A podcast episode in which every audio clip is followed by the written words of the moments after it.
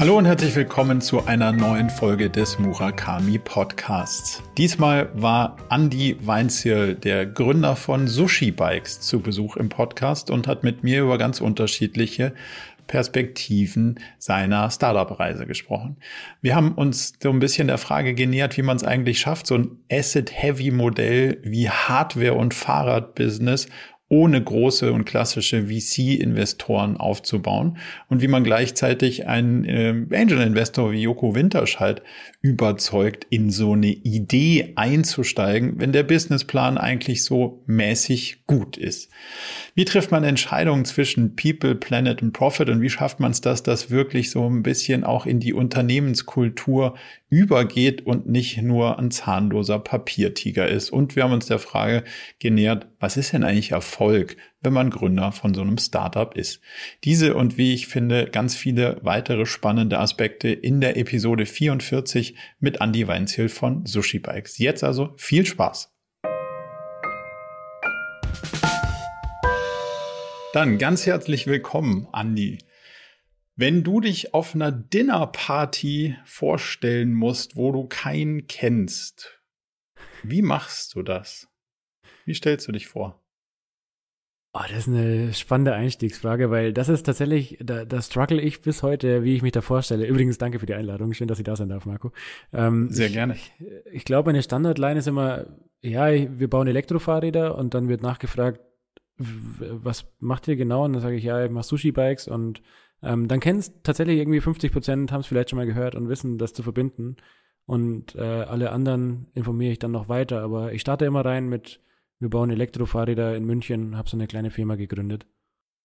Hat sich das über die Jahre des Gründerseins verändert, dass du früher sehr gerne und sehr quasi Frontline mit dem deinem Business reingestartet bist und über die Jahre ein bisschen, sagen wir mal, zurückgezogener bist, was das Pitchen von so einem Business angeht? Oder bist du, bist du immer noch first and foremost Founder im, im, im ersten Teil des Satzes? Mm, ja, es kommt tatsächlich immer erst relativ spät. Also, äh, ähm, ja, es ist wirklich schwer zu beschreiben. Ne? Also irgendwie komme ich ja nicht umhin zu sagen, dass ich das gegründet habe oder ich arbeite da. Es klingt auch irgendwie falsch. Da fühle ich mich auch nicht so richtig in meiner Position. Also ich glaube, es hat sich nicht so wahnsinnig viel verändert, aber ich rede generell nicht so wahnsinnig. Ich stelle mich da nicht so gerne in den Vordergrund und sage, und ich, ich bin der Gründer von der Firma, sondern wir bauen Elektrofahrräder und nicht ich baue Elektrofahrräder. Ich glaube, das war mir schon immer wichtig. Ähm, habe mich da noch nicht so aufgedrängt. Also dieses Gründerdasein versuche ich schon immer erst im dritten Satz zu sagen, wenn es wirklich nachgefragt wird. Ich habe ich hab schon für mich festgestellt, dass ich manchmal auch mittlerweile mir einen Sport draus mache, gar nicht mehr zu sagen, was ich beruflich mache. Und es ah, ja. eigentlich ganz geil finde, wenn man es erst so, keine Ahnung, zwei Stunden später gefragt wird, was machst du eigentlich beruflich? mir war das früher zugegebenermaßen auch wichtig, da immer quasi mich darüber zu definieren. Und mittlerweile finde ich es irgendwie einen ganz spannenden Sport. Total, ja da gar nicht drauf einzugehen und dann zu gucken, wie die Leute so reagieren, wenn man den Teil so ein bisschen sogar ausblendet. Und irgendwann finden sie es dann vielleicht doch ganz spannend. Sag mal, was machst du eigentlich? Deswegen finde ja. ich auch die Frage so, so spannend, womit man sozusagen einsteigt auf eine Diskussion, auf eine, auf, auf eine ja, Konversation, wo man keinen kennt. Total, ja. Und da würde ich mir an dir wahrscheinlich auch die Zähne ausbeißen, weil ich finde es immer so unfassbar spannend, was Menschen arbeiten. Also egal welchen Beruf die Menschen haben auf Partys, ähm, das ist zwar auch immer Smalltalk, aber ich will es auch wirklich einfach wissen. Und ich habe so eine Faszination für verschiedenste Berufe. Also wenn mir jemand erzählt, äh, sie ist Krankenschwester, dann will ich wissen, was man da genau alles macht und habe da so ein, so ein intrinsisches Interesse. Also ich glaube, du würdest mir nicht auskommen. Ich, ich, ich würde dich weiter ausquetschen. Ich würde mich auch nicht verstecken. Keine Sorge. Jetzt, jetzt hast du ja das Thema äh, Elektrofahrräder dir vorgenommen, um so ein bisschen auch die Zukunft der Mobilität zu verändern. Wie siehst du Zukunft von Mobilität, vor allem urbaner Mobilität so genau? Ja, also ich glaube, ich fange mal an mit dem, was ich nicht sehe. Ich glaube nicht, dass mhm. wir innerhalb der nächsten paar Jahre alle Autos aus den Städten rausbekommen. Das ist ja immer so dieses Bild, womit ich auch verglichen werde als der, der irgendwie Fahrräder baut und natürlich irgendwo indirekt gegen Autos antritt. Ähm, ich glaube, so massiv wird es nicht sein, aber wir werden einen Wandel dahin sehen, dass äh, die Städte umgebaut werden. Ähm, das, ist ja, äh, das ist keine Prophezeiung, das passiert ja schon, dass plötzlich die Technologie, die am die so unfassbar alt ist, ähm, die eigentlich auch nicht so fancy ist wie Elektroautos, wie Elektroroller, wie ähm, ganz normale Verbrennerautos, aber trotzdem am Ende gewinnt und das ist das Fahrrad. Wir bauen Fahrradstraßen plötzlich wieder in Städten, ähm, quasi Städte um eine Technologie rum, die es schon so lange gibt. Und ich glaube, dass da diese Thematik Elektrofahrrad sehr stark dazu beiträgt. Also ich habe so ein Slide zeige ich immer total gerne, das kann ich jetzt hier im Podcast nicht zeigen, aber da zeige ich die das erste Fahrrad und das erste Automobil nebeneinander und das war irgendwie 1886, glaube ich. Ähm, und dann zeige ich darunter nochmal einen schönen oder subjektiv schönen Mercedes AMG, ähm, der irgendwie sehr prollig daherkommt und auf der anderen Seite mhm. nochmal ein aktuelles Fahrrad aus dem Prospekt vom Discounter. Und dann sieht man, das Fahrrad hat sich optisch gar nicht so viel verändert, ähm, auch technisch gar nicht so unfassbar viel verändert, ähm, während das Auto natürlich zum Statussymbol herangewachsen ist. Und ähm, lange Rede, kurzer Sinn, ich glaube, was gerade passiert ist, dass Fahrräder die Chance bekommen, zum Statussymbol zu werden, ähm, durch diesen Neustart von Elektromobilität, auch in der, in der Radlindustrie. Und dadurch können dann gute Lösungen entstehen, die Städte mit verändern. Das ist die Hoffnung, mit der ich antrete. So die, ich sehe es als die erste Chance seit 100 Jahren, dass das Fahrrad gegen das Auto gewinnen kann. Und ich sage gar nicht, dass es immer gewinnen muss. Also es gibt so viele Strecken, die du auch mit dem Auto fahren kannst, sollst, darfst. Ähm, aber man muss ja nicht alles mit dem Auto fahren und da haben wir eine gute Chance. Das ist eigentlich ganz sympathisch, dass es nicht so dogmatisch ist, die, dieses, das Auto muss aus der Innenstadt verba verbannt werden und, und da finde ich, sind viele Konzepte noch so ein bisschen löchrig, auch von den, von den Bildern, weil das macht ja für ganz viele für Familien mit Kindern, für, äh, keine Ahnung, du willst Tiere ja. transportieren, du willst schwere Sachen transportieren. Es gibt äh, Angehörige, die vielleicht nicht so gut zu Fuß sind. Also gibt's ja eine ganze Menge ja. Wolken, die, die sich diesem Bild irgendwie nicht zwingend positiv anschließen können, auch wenn man es vielleicht ganz gerne würde an der einen oder anderen Stelle. Von daher finde ich situativ die Geschichte zu betrachten ähm, total gut und richtig und total sympathisch, auch da nicht so dogmatisch dran zu gehen. Jetzt, wenn ich mit ähm, Unternehmerinnen rede, die möglicherweise so im Nachhaltigkeits- und Textilbereich unterwegs sind, dann habe ich immer eine, eine schön, ein schönes Bild in meinem Kopf, das sagt, das nachhaltigste T-Shirt ist das, was gar nicht verkauft wird. Jetzt übertragen auf deine Situation wäre das nachhaltigste Fahrrad eins, was mit mhm. meiner Muskelkraft betrieben wird und nicht mit E was ist deine Motivation dahinter oder die Überlegung, warum E dann doch den großen Unterschied macht im Verhältnis zu der Technologie, die du beschrieben hast, die schon 1800 irgendwas recht ähnlich vorhanden war? Ja, genau. Und das, das ist genau das Thema. Also ich würde und wir machen da ja total viel in, in Sachen Nachhaltigkeit und auch äh, Menschenrechte in der, in der Lieferkette. Also wir waren kürzlich im Kongo und haben die Kobaltgewinnung angeschaut und äh, engagieren uns da mit äh, sehr, sehr viel Geld im, im Jahr, dass das irgendwie besser läuft. Und da habe ich festgestellt, ich will in meinem Leben niemals ein Produkt rausbringen, das Kobalt oder Lithium verwendet und am Ende keinen Mehrwert hat. Also ein reines Vergnügungsprodukt beispielsweise oder ein Spielzeug, das irgendwie ein Kobalt oder Lithium drin hat. Ich weiß nicht, ob ich das schaffen würde, aber ich glaube ganz fest daran, dass dieser kleine Motor und der bei uns extrem kleine Akku, das ist ja auch Teil des Konzepts, dass wir einen sehr kleinen Akku verbauen, der eben wenig Ressourcen braucht, weil ich meine, man kann ihn aufladen, ähm, der muss nicht mhm. immer 100 Kilometer Reichweite mitbringen. Dadurch verbauen wir sehr wenig Ressourcen und ich glaube, dass dieses kleine Feature das Fahrrad zu einem komplett neuen Produkt und zu einer komplett neuen Chance bringt, eben gegen die sehr, sehr komfortablen Verkehrsmittel, weil wenn wir Menschen eines ganz, ganz sicher sind, dann ist es logischerweise immer ein bisschen faul. Und das ist, das klingt immer, das, das, klingt ja total gemein, aber wenn wir ehrlich sind, natürlich strengen wir uns alle ungerne an, weil das verbraucht Energie, die Energie müssen wir wieder aufnehmen. Also es ist ja total menschlich, dass wir gerne die entspannteste Lösung nehmen und dass man sich in der Früh aufs Fahrrad setzt, um dann vielleicht auch zu schwitzen auf dem Weg zur Arbeit. Das ist erstmal eine Situation, die fühlt sich nicht gut an, aber wenn man dann geschoben wird, dieser erste Moment, den ich damals auch das erste Mal auf einem E-Bike hatte, ich mir, das kann nicht wahr sein. Also dieser innere Schweine von, von, oh, ich muss jetzt hier an der Ampel losfahren, hin zu, oh, ui, ich krieg gleich einen Schub es noch dazu. Los. Ähm, mhm. Das ist, das ist ein Gamechanger und das verändert die komplette Wahrnehmung von diesem Produkt nur durch diesen Mini-Mini-Akku, der klar Ressourcen verbraucht, aber ich glaube auf der anderen Seite auch sehr, sehr schnell zurückgewinnt in der Amortisation. Das heißt, die, die These ist, dass es sozusagen der, die Schubfeder hinter der Motivation zum Wechsel ist. Also du würdest sagen, dass das nicht angetriebene Fahrrad steht wahrscheinlich eher so mehr im Keller und dann wird dann doch mal mhm. aufs Auto zurückgegriffen, wohingegen, wenn ich meinen inneren Schweinehund überwinden kann, weil ich angeschoben werde, dann lasse ich es doch eher stehen und, und fahre dann auch damit. Vor allem auch, wenn man sagt, ich fahre mit dem Rucksack und ins Büro, dann ist das T-Shirt wieder nass. So, das sind die, das sind sozusagen die, die Punkte, die du damit überwunden kriegst. Und das ist so die Rechtfertigung, genau, genau. würdest du sagen? Daran, Konntet ihr daran das, glaube ich, ganz stark, ja. Konntet ihr das beobachten, dass das wirklich auch Teil der, der User Stories ist, die du so zurückgemeldet kriegst? Ja, vorher habe ich es nicht gemacht, weil und jetzt mit euch mache ich es? Mhm. Tatsächlich, also wir haben so eine, oder was heißt tatsächlich, wir haben so eine Kundenumfrage mal gemacht, da haben äh, sehr, sehr viele, also weit über 1000, ähm, ich glaube Richtung zweieinhalbtausend oder so mitgemacht, ähm, mal eine Befragung, was sie eigentlich mit dem Bike genau bezwecken und äh, da haben über 20 Prozent gesagt, sie ersetzen das Auto auf vielen Strecken und das ist der Antrieb, den wir haben, weil wir dann zum Spaß einfach mal runtergerechnet haben, hey, wir haben so und so viele Bikes verkauft, ähm, mal diese Prozentzahl, ui, dann haben wir ja quasi x tausend Autos ersetzt. Ähm, sehr, sehr plakativ, weil natürlich haben die das Auto noch nicht heute verkauft. Aber wenn sie es ja. auch schon bei 50 Prozent der Strecken stehen lassen, dann können wir ja eine Amortisation hochrechnen. Dann könnte man jetzt hier mathematisch hingehen mit so und so viel Kilometer, CO2-Ausstoß, bla bla bla. Dann ähm, kann es wirklich Sinn ergeben. Und ja, daran glaube ich sehr stark, dass das einen Mehrwert hat. Habt ihr das so als interne Kennzahlen irgendwie, dass ihr sagt, so unser, unser, unser Green Impact oder unser Nachhaltigkeitsimpact ist im Verhältnis zu eingesparten Autokilometern minus dem Fußabdruck, den wir fürs eigene Fahrrad brauchen, so und so positiv, dass ihr das wirklich als Teil eurer ähm, Entscheidungsmatrix benutzt? Mhm.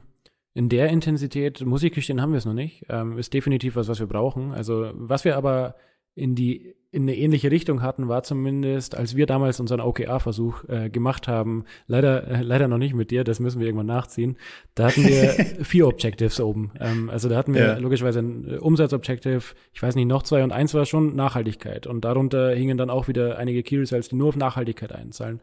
Und mir war wichtig, dass das eben ganz, ganz oben mit dabei steht und nicht irgendwo in einem Key Result auftaucht, dass wir auch nachhaltig sein wollen, sondern es sollte wirklich maßgeblich ganz oben mit dabei stehen.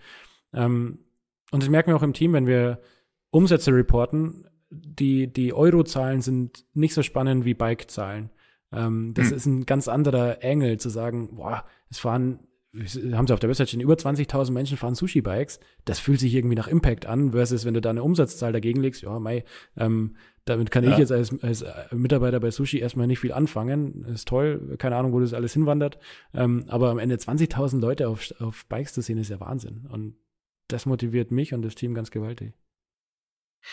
Es ist gar nicht so einfach, da so eine, so eine Kennzahl der übergeordneten Nachhaltigkeit hinzukriegen, die man dann auch, weil das Blöde ist ja, dass dieser Umsatz, der ist so omnipräsent und einfach. Also eine Bank kann damit mhm. umgehen, mhm. Investoren, Finanzämter, alle verstehen die gleiche Zahl. Die Nachhaltigkeit irgendwo auszudrücken, ist gar nicht so einfach. Und deswegen fällt uns das natürlich auch so ein bisschen schwierig, diesen Trade-off einzupreisen, wie viel Nachhaltigkeit kriege ich denn pro Geldeinheit. Und ähm, das finde ich eine spannende Diskussion, ähm, wie man mhm. das vielleicht so, so ein bisschen zukünftig besser messbar oder zumindest mal näherungsweise auch in Zahlen abgebildet kriegt, damit dieser Trade-off auch, ein, auch, ein, auch eine faire Chance kriegt gegen Geld, was so omnipräsent ist, zu gewinnen. Sehr guter Punkt. Und ich habe mir gerade eine Notiz gemacht, Kundenumfrage für CO2-Einsparung. Also vielleicht ist das der erste Punkt, mal rauszufinden, ja, okay, ein paar verzichten aufs Auto, aber was waren das für Strecken, die sie ersetzen und wie oft machen mhm. sie das? Und gibt es gar Menschen, die schon das Auto verkauft haben? Ja, da, da sich vielleicht mal rantasten und dann können wir daraus ja wieder einen CO2-Wert irgendwo ableiten. Ein bisschen komplex, aber vielleicht ist es ein ganz cooler Ausgangspunkt, ja. Das, also, das nehme ich mit, hat schon was gebracht, ja. cool. Ja, aber es ist, also, das in dieser ganzen Nachhaltigkeitsdebatte ja schon immer spannend. Kriegst du es zu einem Punkt, wo es wirklich A, Verhalten verändert und B, dann so sprungfix diese, wie du gesagt hast, also ein bisschen Auto weniger ist auf jeden Fall hilfreich. Ein Riesensprung passiert da dann Auto weg oder Auto nur noch mhm. mietweise dazu. Also das heißt ja nicht, dass man gar ja. kein Auto mehr fährt, aber vielleicht das eigene Auto ersetzt gegen ein äh, gemietetes Auto oder so. Und da dann so die sprungfixen Relationen so ein bisschen rauszukriegen durch den, durch den Diskurs mit den Kundinnen und Kunden und das dann so ein bisschen zu versuchen, was können wir jetzt noch dazu tun, um, äh, um da noch ein paar, ein paar Meter zu machen, das finde ich einen total spannenden, total spannenden Ansatz. Ja.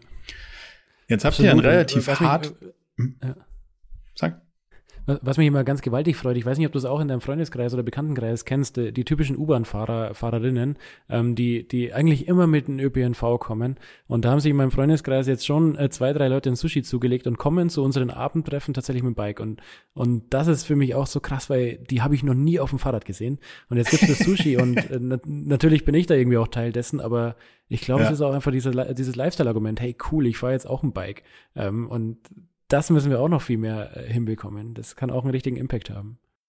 Du würdest sagen, dass man sozusagen den von dir in der Präsentation äh, vorhin angesprochenen übermotorisierten Benz in, mit einem Fahrrad ersetzt und ein, und ein ähnliches positives Gefühl oder ein viel besseres positives Gefühl damit assoziiert. Glaube ich total. Also, äh, dass, absolut, dass ja. man. Wir, genau. Ja, wir, wir, müssen auch in Rap-Videos vorkommen. Wir, ja. okay, da, da bin ich gespannt. Das ist mir eine, eine, spannende Markenreise, aber nicht, dass ich euch das nicht zutrauen würde. Ich würde ganz gern mal so einen Punkt verstehen, denn ihr habt ja ein recht hardwarelastiges Geschäft und hardwarelastige Geschäftsmodelle sind in den letzten Jahren ja so ein bisschen aus der Mode gekommen. Ähm, sau viele sind ja, hey, wir machen eine Plattform und dann haben wir wir kennen jemanden, der jemand kennt, der ein Fahrrad bauen könnte und dann habe ich schon 20 Prozent der Marge abgegriffen, aber mit dem Fahrrad habe ich nichts zu tun. Jetzt hast du ja, mhm. du kennst nicht jemanden, der ein Fahrrad hat, sondern du hast Fahrräder selber und die musst du auch bauen und das ist so richtig nicht Asset Light. Klingt anstrengend. Würdest du das wieder machen jetzt, nachdem du weißt, wie es ist? als, als hätten wir uns abgesprochen. Das ist so ein richtiges Trigger-Thema, Marco. Also dieses, ähm, wir finanzieren wir, oder nachhaltige Fonds, die aber dann kein Hardware machen, ist für mich einfach ein krasser Widerspruch, weil ich der Meinung bin, mhm. wir Menschen sind physische Elemente in der physischen Welt. Wir müssen von A nach B kommen. Wir, wir müssen irgendwie von, A, wir, müssen, wir finden statt in der, in der realen Welt. Und nur Software wird unsere Welt nicht nachhaltiger machen. Und ich verstehe diese Philosophie einfach immer noch nicht so ganz. Und ja, ähm, Fahrräder bauen ist wahrlich nicht einfach, ähm, aber mhm. es hat auch krass viele Vorteile und ich liebe Hardware so sehr, weil die Unit Economics runterzurechnen von einem Verkaufspreis, äh, Versandkosten, dann irgendwie Einkaufspreis, ein Deckungsbeitrag 1, dann machst du Shipping Payment weg, Deckungsbeitrag 2. Das ist so einfach zu kalkulieren und am Ende weißt du, kriegst du das profitabel hin oder kriegst du es nicht profitabel hin. Und mhm. wenn deine Deckungsbeitragsrechnung schon nicht funktioniert, dann wird es schwierig. Aber wenn die funktioniert, dann kann Hardware richtig Spaß machen, weil dann ist es ja nur noch, ist es ja nur noch Assets finanzieren und schauen, dass das Zeug auch verkauft wird. Und ja, also ich, die, die Antwort darauf, ich würde es auf jeden Fall wieder machen. Ich habe mich bewusst dazu entschieden, Hardware zu machen. Ähm, Gott sei Dank auch noch mit dem Produkt, das ich am meisten liebe. Das ist dann reiner Zufall gewesen, aber mein, mein erster Gründungsversuch war, war ein Influencer-Marketing-Plattform. Und ich hatte nicht, dass ich sowas nie machen werde. Vielleicht kommt sowas nochmal, dass ich irgendwann Software mache, aber die Emotion, die ich jetzt beim Fahrradbauen habe, ist schon nochmal eine komplett andere. Und ja. ähm, auch das Team ist so mitgerissen. Die fahren alle hier mit dem Sushi in die Arbeit oder Großteil fährt mit dem Sushi hierher. Ähm, das ist schon ein cooler Spirit. Und ja, ich finde es schade, dass es so viele VCs gibt, die sich Impact auf die Fahne schreiben und keinerlei Hardware machen. Oder nur Subscription-Hardware. Mhm. Das kann nicht die Zukunft sein. Glaube ich auch. Also gerade Hardware ist ja nicht einfach aus Cashflow zu finanzieren und, und auch ganz am Anfang natürlich kommst du halt auch nicht weit mit, mit drei Euro. Irgendwann musst du ja mal das erste Fahrrad wirklich in Auftrag geben oder die erste Produktionsserie.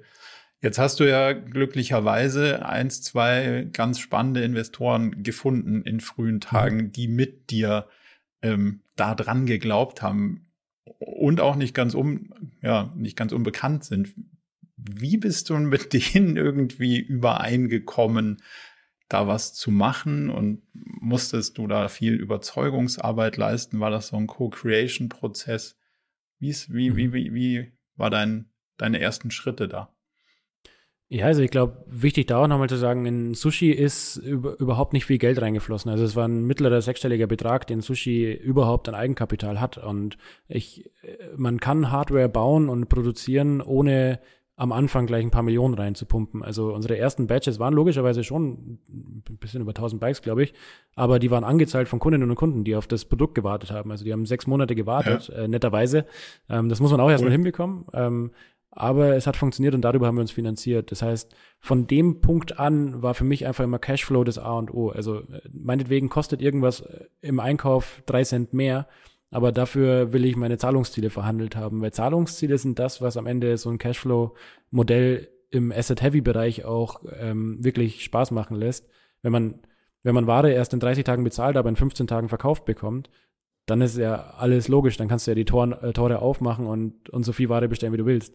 Ähm, ganz simpel gesagt. Oder wenn du deine Ads ja. über eine Kreditkarte erst in 30 Tagen bezahlst, aber dein Conversion Cycle nur 15 Tage sind, ja, dann kannst du ja theoretisch auch da, wenn die positiv sind, aufdrehen. Also diese Cashflow-Denke ähm, ist halt bei Hardware total wichtig und dann kann man es auch effizient aufbauen. Aber wie bin ich zu du hattest ja Joko angesprochen. Ähm, den habe ich sehr, sehr früh kennengelernt über einen gemeinsamen Bekannten und dann ein paar Ecken und ich habe mein Bild rumgeschickt vom ersten Prototypen und äh, plötzlich saß ich mit Joko zusammen, der das total spannend fand scheinbar.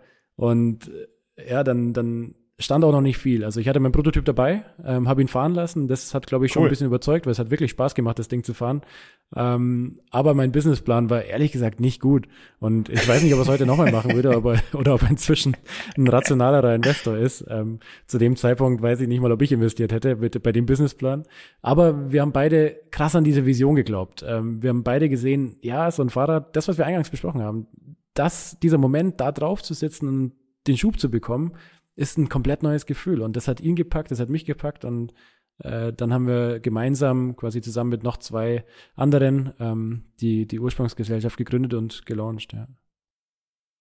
Wie hast du den Prototyp gebaut? Selber?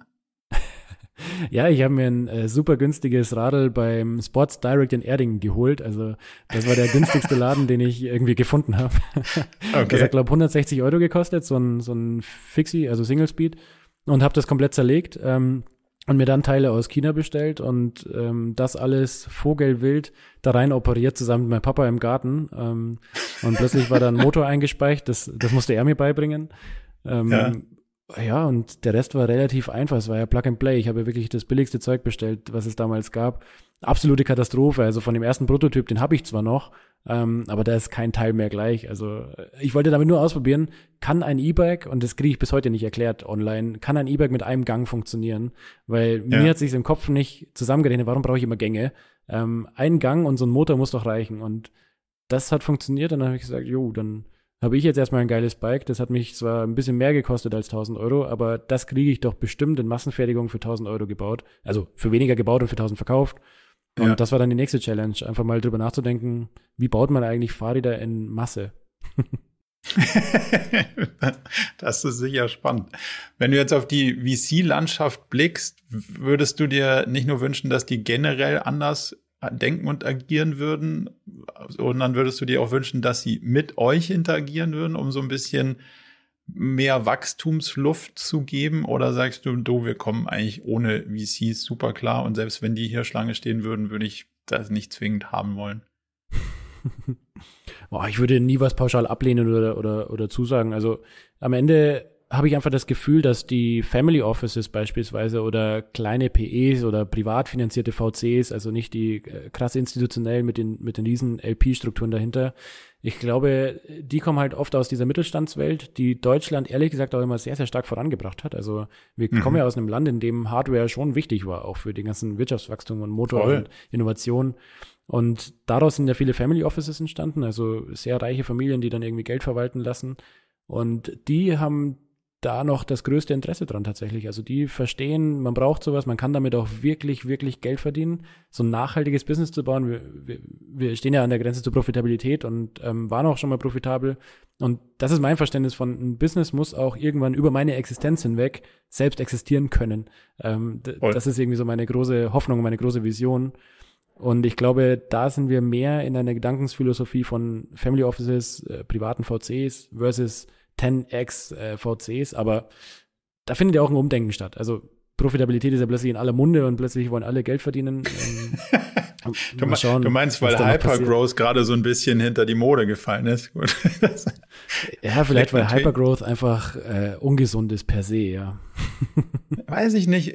Da bin, da bin ich mir leider gar nicht so sicher, ob das der reale Grund ist, ob die, ob die Leute jetzt Profitabilität wieder schätzen ich glaube, es ist einfach, sie realisieren, also viele zumindest mal, auch in dieser ganzen Startup-Welt gar nicht mal so nur die VCs, sondern auch die auf der anderen Seite hypergroß. Die Geschichte ist gerade irgendwie so ein bisschen auserzählt. Deswegen muss ich jetzt eine andere Geschichte. Aber wenn die wieder läuft, weiß ich nicht, wie viele dann auf dem Profitabilitätstrip irgendwie bleiben, sondern dann, glaube ich, geht der, geht der Growth-Schalter schon wieder an und der Hockeystick kommt im Businessplan schon recht schnell wieder, wieder raus. So, also bin mir noch nicht sicher, ob das wirklich mhm. eine, eine fundamentale Veränderung der Sichtweise ist oder ob man jetzt gerade so ein bisschen die Fahne in den Wind hängt. Ich würde das. Da kannst du recht haben, ja mit der, ich würde das mit der fundamentalen Blickrichtungsänderung mir wünschen, glaube aber, dass die Fahne ein bisschen mehr nach dem Wind weht, aber das ist, äh, hm. ja, kann, kann ich nicht beurteilen, glaube glaub ich aber zumindest mal. Wie gut funktioniert ein E-Commerce für euch als, als ein Produkt, wo man eigentlich ja denkt, so, puh, muss ich mal sehen, muss ich mal anfassen, muss ich mal, also das muss man ja mal fahren. Wenn das ein Freund von mir hat, dann setze ich mich da mal drauf. Aber wenn ich keinen kenne, der das, der das, ah, weiß ich nicht. Wie, wie bist du über die Hürde anfänglich am besten rübergekommen? Mhm. Boah, also es muss funktionieren, weil wir ja fast ausschließlich E-Commerce machen. Ähm, aber wir haben die, ich glaube, wenn ich mir jetzt nochmal die erste Website anschauen würde, würde ich ausflippen, wie wenig Social Proof wir drauf hatten, wie wenig ähm, wir getestet haben, wie wenig ähm, wir an Trust-Features drin hatten, auch wenn natürlich erstmal eine Grundlage gebaut werden musste. Aber es hat ganz schön lange gedauert, bis wir verstanden haben, ähm, was da noch rauszuholen ist. Also ähm, haben dann die Website nochmal komplett gelauncht auf ein neues Tech-Stack, dabei Shopify gepackt. Ähm, das, das war wichtig dass wir jetzt einfach auch äh, nach vorne gerichtet viel AB testen können und solche Dinge ausprobieren können. Also gerade sehr tagesaktuell bauen wir ständig irgendwelche Dinge auf die Product Detail Page, die nochmal Vertrauen schaffen sollen. Und dann messen wir, äh, schafft es wirklich Vertrauen oder eher Verunsicherung. Also so, ja, wir spielen da sehr, sehr viel mit diesen Social Proof Elementen um diesen Probefahrtersatz irgendwie zu bieten. Aber schaffen wir es hundertprozentig? Nee, weil dieses Lebensgefühl von, oder das, das Gefühl von geschoben zu werden, das kriege ich auch nach drei Jahren noch nicht auf der Website vermittelt. Das ist echt schwierig. Mhm. Baust du da selber rum auf der Webseite? Ja, ich kriege immer Ärger, dass ich auch nur darüber spreche, aber ich bin stolz auf meine sehr schlechten Coding-Skills. die sind aber recht halt neu, halt, wenn ich das verfolgt habe, oder? Sind die, hast du die schon, hast du die schon quasi per die, se? Die, nee, die sind nicht nur neu, sondern auch extrem schlecht. Ähm, aber es macht mir unfassbar viel Spaß, in, in HTML rumzufuschen. Und plötzlich ja. ist halt dann die Seite mal kurz weg, aber das mache ich zum Glück immer nachts, aber da, dann kriege ich das auch wieder hin. Aber mir war es wichtig, das einmal komplett zu durchdringen und zu verstehen, weil es ist schon cool, wenn man, wenn man das ein bisschen kann. Ich habe mir die letzten Tage irgendwelche Python und Django und YouTube-Tutorials reingezogen, weil es irgendwie mich nervt auch, dass ich es nicht mehr. Früher konnte ich das so ein bisschen, den ganzen, ja. also so ein bisschen programmiererische Grundskills und dann ist es irgendwie, dann ist die Technologie an mir vorbeigezogen und ich habe keine Ahnung mehr, wovon die alle reden. Und dann dachte ich mir so, so, ah, so ein bisschen mal wieder was, also zumindest mal verstehen, wie es geht, finde ich jetzt schon auch wieder ganz spannend. Was, was hast du dann entschlossen zu lernen? Also Basic HTML oder, oder was waren so die, die Sachen, die du dir dann quasi aneignen wolltest? Ja, das ist ganz simpel. Also man darf ja bei HTML nicht mal über Coding sprechen, deswegen HTML, CSS, so ein bisschen JavaScript ähm, und natürlich die ganzen Shopify Liquids, ähm, dass man da auch, und das ist ja das Spannende, man kann ja also warum habe ich es gelernt? Ich wollte verstehen, warum Features teilweise so viel kosten, ähm, wenn wir es bei der Agentur mhm. machen lassen. Und wir haben eine wahnsinnig gute Agentur, also ähm, die, die werde ich auch nicht ersetzen. Ähm, da, da keine Sorge. Aber ich muss einfach verstehen, wenn ich was in Auftrag gebe, ist das A möglich und B ähm, steht es in einer, in einer Relation zu dem, was es am Ende bringt. Also ein AB-Test, mhm. der mich vorher in der Entwicklung schon vier Stunden kostet, mh, hm, weiß ich nicht, den muss ich mir gut überlegen, weil das ist ein teurer AB-Test. Oder kann ich da vielleicht, ähm, ja, jetzt inzwischen kann ich es dann einfach selber mal reinbauen und dann kann ich es immer noch perfekt bauen lassen von der Agentur, wenn es jetzt ähm, wirklich gut funktioniert hat. Aber ich wollte einfach diese Hürde ein bisschen runterbekommen und ein bisschen besser mitsprechen können. Wenn die sich über irgendwelche Variablen unterhalten, dann will ich verstehen, was, was ist das genau und wie kann ich das auch machen. In welchem Modus arbeitest du mit der Agentur? Also gibt's gibt's Features und Preise dazu oder sagst du, ich nehme euch so und so viele Stunden ab und hier ist so ein Backlog und wir sortieren den und ihr arbeitet von oben nach unten das ab und danach sagt ihr, wie lange das Feature gedauert hat und das und dann gucken wir da drauf und, und lernen da gemeinsam, was ist denn der Modus operandi? Hm. Ja, gerade ist es sogar noch simpler. Also bisher haben sie alle unsere Features gemacht. Jetzt haben wir gerade gesagt, ähm, vor allem Bugfixing, weil wir natürlich auch Budgets so ein bisschen ähm, angepasst haben und gerade ähm, ja an den Stellen sparen, wo wir sparen können. Und das ist äh, auch Website, dass wir uns einfach, wir kennen ja alles Consumer, Consumer-Umfeld gerade, deswegen wappnen wir uns auch dafür und fahren alle Fixkosten so weit runter, wie es irgendwie geht. Ähm, ich glaube, das ist einfach mhm. unternehmerisch wichtig.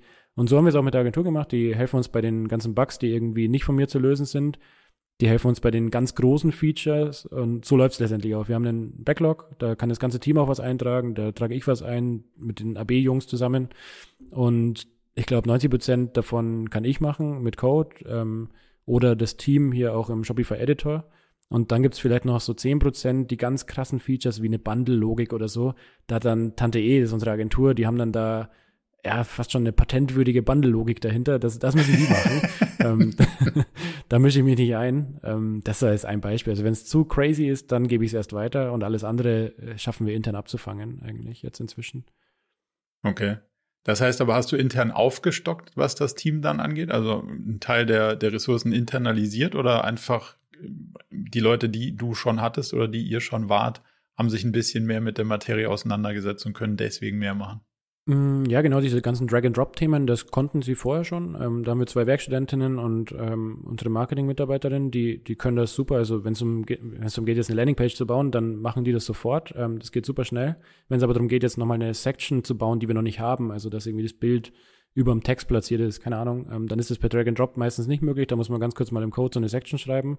Und das ist dann, wo ich ins Spiel komme, dann baue ich das schnell. Und wenn, wenn dann aber noch irgendwas dranhängt, was wirklich super crazy komplex ist, dann geben wir es weiter. Ja. Aber das kommt eigentlich gerade kaum vor. Also AB-Tests sind in der Regel super einfach. Ja. Okay. I love it. Das, also das so also die, die guten alten Zeiten, einfach mal selber wieder den Deckel aufmachen und ein bisschen unter die Haube greifen. Ja. ja. Und ist ja aber auch gut, du, also du trägst ja auch das Risiko, dass dann mal äh, ja, ein Kabel nicht da ist, wo es hingehört und dann ist mal kurz das Licht aus. Musst du aber selber mit klarkommen, ne? Also ist ja dann auch der, das ist ja dann der, der positive Teil. Außer dir hat es ja niemand zu verantworten und der Einzige, der so richtig Ärger kriegt, bist auch du. Also demzufolge ist es ja, wenn ich kalkuliertes Risiko ja. an der Stelle und ein durchaus sympathischer, durchaus sympathischer Angang.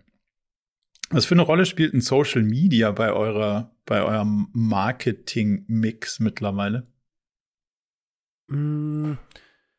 Boah, ja, Organic Instagram ist ja für uns so bisher der einzige Social Media. Also TikTok sind wir am rumexperimentieren immer mal wieder, aber leider mit äh, haben wir einfach gerade nicht die Ressourcen für. Wir versuchen uns da schon stark zu fokussieren auf das, was funktioniert. Organic Instagram ist immer noch so ein bisschen schwer zu schauen, was convertet da wirklich, weil äh, das verschwimmt immer so stark auch mit Paid. Ähm, mhm. Kann man schon alles auseinandergliedern, aber zu 100% Trust habe ich da nicht. Deswegen ich glaube, es ist wichtig zu machen. Ich sehe aber auch so Cases wie, wie Emma-Matratzen, die sagen, ja, wir brauchen kein Instagram, deswegen schaut es bei uns so aus, wie es ausschaut. Ähm, wir investieren da nicht viel rein, weil das verkauft uns keine Matratzen. Ähm, so weit bin ich noch nicht. Ich glaube schon, dass das wichtig ist, dass wir da einfach einen sauberen Markenauftritt haben und auch ähm, nah an den Leuten dran sind. Aber eben nur dann macht es auch Sinn. Also wenn wir jetzt auf Instagram zu einem Apple werden, die, die nur noch Visuals posten, die Hochglanz ausschauen und irgendwie schöne Grafiken zeigen, das, glaube ich, macht keinen Sinn. Aber wenn wir da in die Story reinquatschen und die Leute mitnehmen, das ist noch ein Mehrwert und den würde ich gern weiterhin noch bieten. Weil Facebook, da ist nicht mehr unsere ganze Zielgruppe unterwegs, äh, nur noch ein eingeschränkter mhm. Teil der Zielgruppe wahrscheinlich. Ähm, ja, aber mal schauen, welche Plattform sich da noch als sinnvoll entpuppt. Schafft ihr es aus deiner Perspektive, die unterschiedlichen Touchpoints, die ein Kunde, eine Kundin hat, über die Journey vor dem Kauf so miteinander zu ja, übereinander zu legen, dass du danach auch wirklich steuern kannst, wo es sinnvoll ist, Geld auszugeben und wo nicht. Weil das Bild, was du gezeichnet mhm. hast, solange ich den, den Kunden profitabel kaufen kann, schneller als die Kreditkarte charged, würde ich ja mit einer, mit einer 90 Tage Zahlungsziel Amex eine Menge drehen können, nur ist die Welt im Online-Ding irgendwie gefühlt nicht mehr ganz so einfach, dass man die Touchpoints übereinander gelegt kriegt. Wie gut kriegten ihr das hin, dass die, die einzelnen Journey-Punkte und die einzelnen Bezahlpunkte zu einem vollständigen Bild werden und wie viel bleibt so ein bisschen der dicke Daumen, über den gepeilt wird? Mhm. Ja, mega schwierig. Also das ist ja das Thema, ähm, wenn es da eine perfekte Antwort drauf gäbe, glaube ich, da freuen sich alle E-Commercer. Ähm, Gerade ist es so ein Mix bei uns. Wir, wir haben Tracify im Einsatz, die schreiben sich das ein bisschen auf die Fahne, die Attribution sauber mhm. hinzubekommen, weil sie mehr anschauen als nur, boah, keine Ahnung, bin ich technisch nicht gut genug drin, aber die verbinden ja dann quasi auch, wenn du mit dem Handy drin bist, weil es so viele persönliche oder eben nicht personenbezogene Daten gibt, wie Wi-Fi-Connection, IP-Adresse und das lässt sich wieder mit dem Laptop matchen, auf dem sie vielleicht mal drin waren. Dadurch können sie schon sehr, sehr sauber und datenschutzkonform nachschauen, wer war wann wo drin, was war First Click, Last Click und Attributionsfenster vergeben. Aber da gibt's noch ein paar andere Tools und da testen wir uns gerade ehrlich gesagt so ein bisschen durch, und, um ein Gefühl dafür zu bekommen, wie groß ist da die gemeinsame Schnittmenge, weil ich tue mir schon schwer, einem Tool zu vertrauen, das, das ich vor allem nicht selber gebaut habe. Also ich weiß ja nicht ganz genau, was da hinten passiert. Ähm, äh, aber ich vertraue denen schon sehr, nur will ich gerade noch ein, zwei Vergleiche, weil es gibt so viele, die sagen, na, das Tool ist nicht gut, nimm das Tool, wir machen es wieder anders. Da sind wir gerade noch am Rumexperimentieren, weil du hast vollkommen recht, auf User-Ebene rauszufinden, wer wann welchen Klick gemacht hat und welcher dann am Ende converted hat, ist richtig schwer gerade, ist noch viel Blackbox.